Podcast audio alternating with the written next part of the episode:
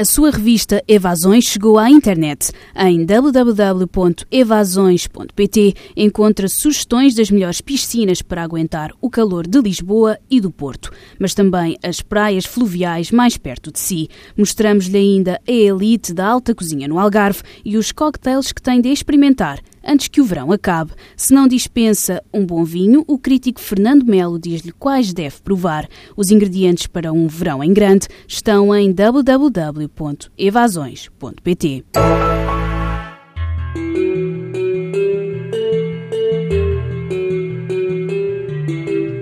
O homem entra no café, passo vagaroso e vacilante, Parece hesitar na escolha da mesa. Acaba finalmente por se sentar junto à grande vidraça e assim fica largos minutos observando o movimento da rua.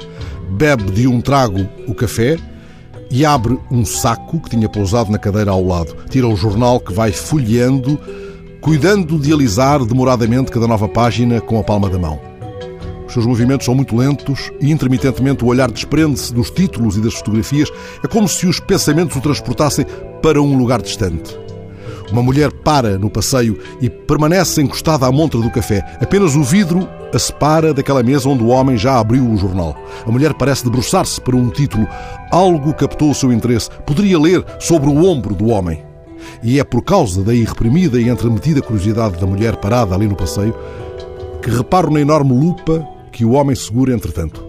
Escapara-me esse momento em que ele acrescentou aos óculos de grossas lentes uma enorme lupa que aproxima agora da página, varrendo num movimento arrastado, mas não indolente, com suave mas expedita minúcia cada fila de caracteres. Terá sido essa operação o que aprisionou por alguns segundos o olhar da mulher, entretanto tomada por outra urgência. Lá vai ela. Agora sou eu que, mais discretamente, vigio os movimentos do homem, porque creio vislumbrar nos seus gestos uma espécie de determinação iniciática. É como se ele não apenas ampliasse as letras, mas os seus detalhes torna-se, a meus olhos, já irrelevante perceber se ele procura um Eldorado na página dos classificados ou o símbolo químico do plutónio nas verticais das palavras cruzadas. Ou uma das sete diferenças. Porque o que eu vejo é um homem armando o seu aparato de sugar palavras desde o ovo. Palavras crisálida, assim resgatadas para a luz do olhar que as decifra e as faz voar. Ali sentado, aquele homem é um Nabokov sem rede, em busca da sua borboleta azul um lepidopterologista criando as bases de um combate contra a ilepidopteracia.